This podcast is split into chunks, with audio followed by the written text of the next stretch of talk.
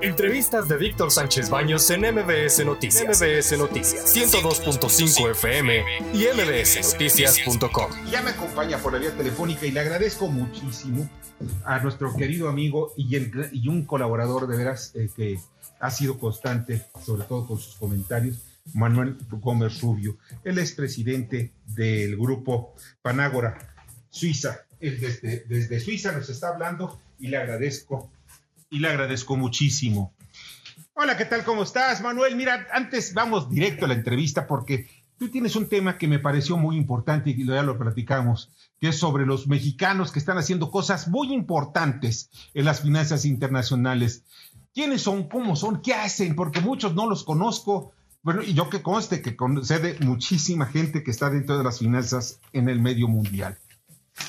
El primero que quiero tocar es el SPAC, son y un SPAC, un Special Purpose Acquisition Company, es una compañía, es un cheque en blanco, es una compañía vacía que anda buscando activos en los cuales invertir.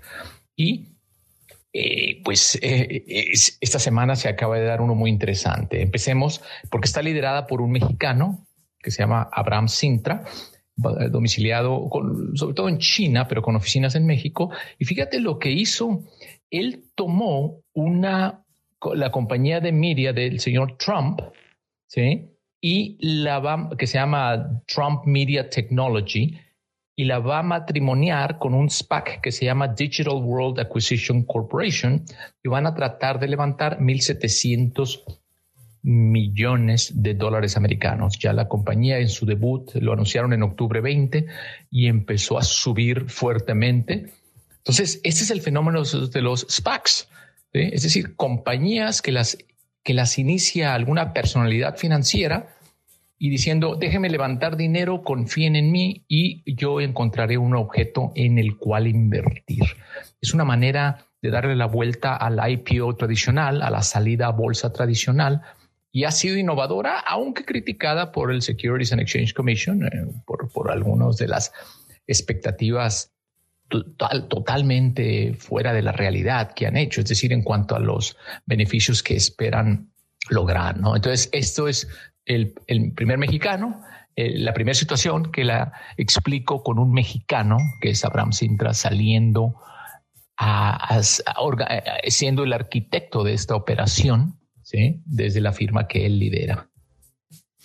Oye, eh, Manuel, hay algo que me parece muy importante. Eso estamos hablando en los medios muy internacionales y sobre todo la captación de recursos. Pero Wall Street está teniendo también la incursión de muchos mexicanos que están, sobre todo los jóvenes.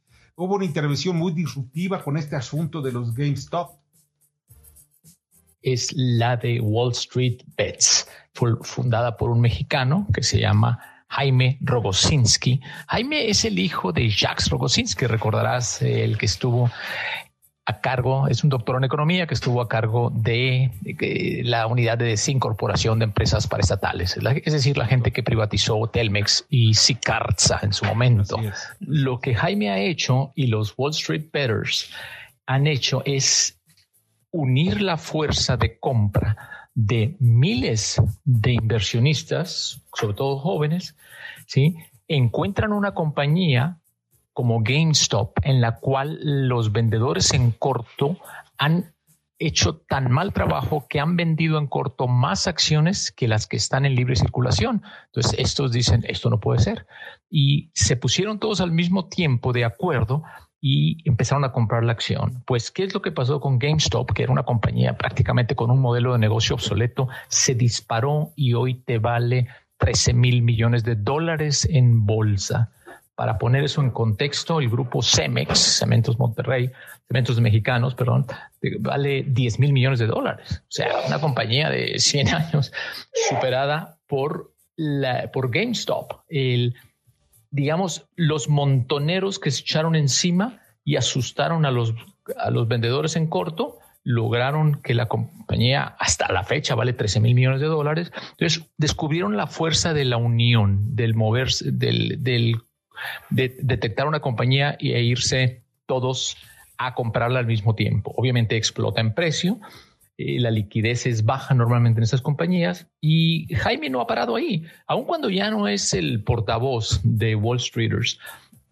Lo que está pensando ahorita es los ETPs, que es un Exchange Traded Portfolio, a través, y esto es la inversión a través de blockchain. Tú vas a poder comprar stongs, que es lo que llama stocks on the blockchain, y puedes comprar un token eh, que representará una acción o una parte de una acción. Imagínate si logran formar eh, todos ellos un fondo que lo que va a integrar al ETF y en un momento dado irse contra una acción que ellos identifiquen, una acción que tiene una posición en corto muy, muy, muy grande y, pues hacen que explote el precio de esa acción. ¿no?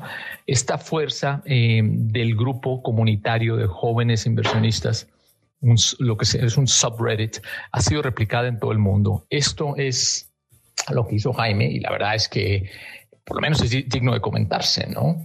Eh, hay gente muy capaz en su grupo, hay otros fanáticos, pero es algo que está pasando y tenemos que comentarlo. Es el fenómeno número dos. Repito, los Wall Street Betters o los Reddits que se llaman, fundado por un mexicano que es Jaime Rogosinski. El tercer innovador y es Thierry Aris Ruiz, un mexicano que trabajó aquí en el grupo Credit Suisse lo conozco personalmente, lo vi en Davos, donde explicó su proyecto.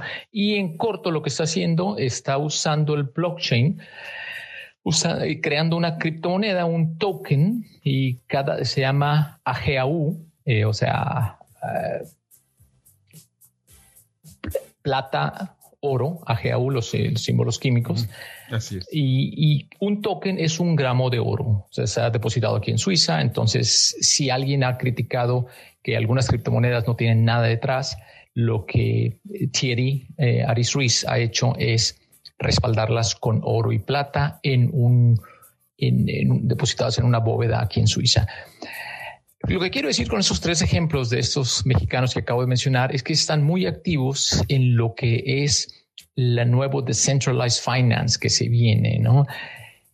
La pregunta que todos nos podemos hacer es eh, ¿qué, cuáles de todas esas ideas van a tener éxito cuáles no. En el libro de finanzas del libro 2030 que se escriba, dónde va a quedar criptomonedas, dónde van a quedar los SPACs, eh, dónde van a quedar los, eh, todos estos movimientos comunitarios de, de, inversionistas, van a presentarse como una gran innovación o como un gran fiasco. Eso es lo, que, lo, más importante, la innovación o fiasco, pero que en el centro de la tormenta se encuentran las criptomonedas. Manuel, ¿qué opinión tienes de ellas? El señor Agustín Carstens, director general del Banco Internacional de Pagos, localizado en Basilea, Suiza, él ha dicho, sí, la idea de criptomonedas es muy buena, pero la queremos para nosotros, es decir, la queremos para los bancos centrales. Ellos ya están trabajando con una criptomoneda de los bancos centrales. Eh, que además les va a dar muchísima información en cuanto a los consumos que, se den por todo el mundo. Imagínate que los bancos centrales puedan saber exactamente eh, dónde está escaseando el azúcar o dónde se está comprando eh, muchos viajes, o sea, tomarle un pulso a la economía, ¿no? En tiempo, en tiempo real. Ese es uno de los atractivos. Además, que no quieren perder el monopolio de ejercitar política monetaria, es decir, el derecho de tratar de modificar el ciclo económico por medio de la tasa de interés. El Banco Central, que dirige el señor Carstens, se, se apoda el Banco Central de los bancos centrales. Así es el Banco Central de los bancos centrales. Manuel, te agradezco muchísimo que nos hayas acompañado esta noche y es muy interesante lo que están haciendo los mexicanos en el extranjero, los jóvenes y no tan jóvenes que están incursionando en el mercado mundial de las finanzas y que están haciendo pues cosas muy interesantes y muy importantes. Primero para ellos y definitivamente esto podría permear también para la economía mexicana. Manuel, muchísimas gracias. Estamos, como dicen los chinos, viviendo tiempos muy interesantes. Te mando un fuerte abrazo desde Suiza. Muchas gracias, Manuel Gómez Rubio, director de, de Panagora. Escucha a Víctor Sánchez Baños en MBS Noticias. MBS Noticias 102.5 FM y MBSNoticias.com. Lunes a viernes, 9 de la noche, tiempo del centro de México.